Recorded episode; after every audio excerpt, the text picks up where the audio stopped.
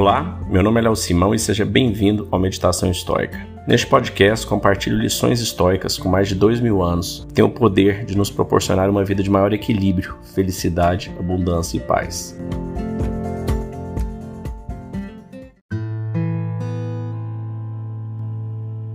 Se você está gostando desse conteúdo, não deixe de nos classificar onde quer que você esteja assistindo Basta clicar aí, se for no Spotify ou Google, clicar nas estrelinhas, no YouTube. Isso ajuda a plataforma a entender como um conteúdo importante e relevante e a divulgar ele para mais pessoas. Não deixe de fazer isso que você vai estar tá ajudando outras pessoas que também tiverem contato com esse conteúdo.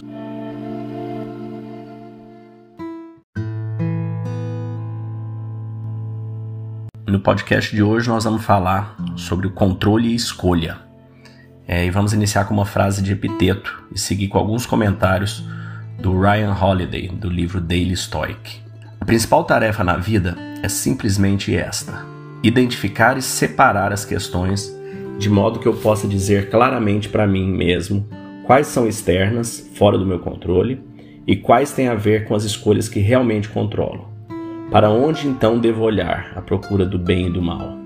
Não para as coisas externas incontroláveis, mas dentro de mim, para as escolhas que são minhas. Epiteto em discursos. A prática mais importante na filosofia estoica é a distinção entre o que podemos mudar e o que não podemos mudar. Aquilo sobre o que temos influência e aquilo sobre o que não temos. Se um voo é adiado, por exemplo, por conta de condições de clima, você pode gritar o tanto que você quiser com a companhia, mandar e-mail, xingar a pessoa do caixa, atendente, isso não vai mudar em nada, né? Isso não vai fazer a tempestade passar.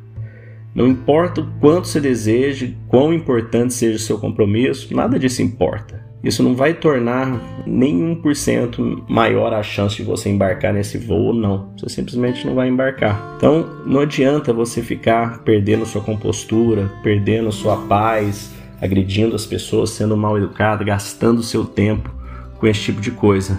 Porque isso são coisas que você não pode mudar. Existe uma prece muito bacana, que ela é o seguinte, é chamada de prece da serenidade que ela diz: Deus, concedei-me a serenidade para aceitar as coisas que não posso mudar, a coragem para mudar as coisas que posso e a sabedoria para distingui-las uma das outras. Como disse Epiteto, nós podemos controlar as escolhas que fazemos neste momento. As nossas escolhas de agora estão sob o nosso controle. Então, se a gente pudesse concentrar em esclarecer quais partes do nosso dia a dia a gente pode controlar e quais as partes que a gente não consegue controlar, nós vamos ser mais felizes e também teremos uma nítida vantagem sobre as pessoas incapazes de perceber que travaram uma batalha impossível de ser vencida. Fica para você hoje essa reflexão.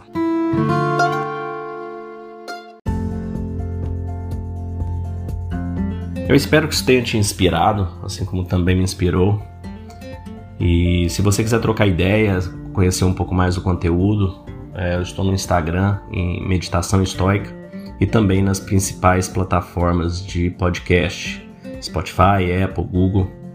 Então espero que você aproveite e te desejo uma vida de muita abundância e paz. Fique com Deus.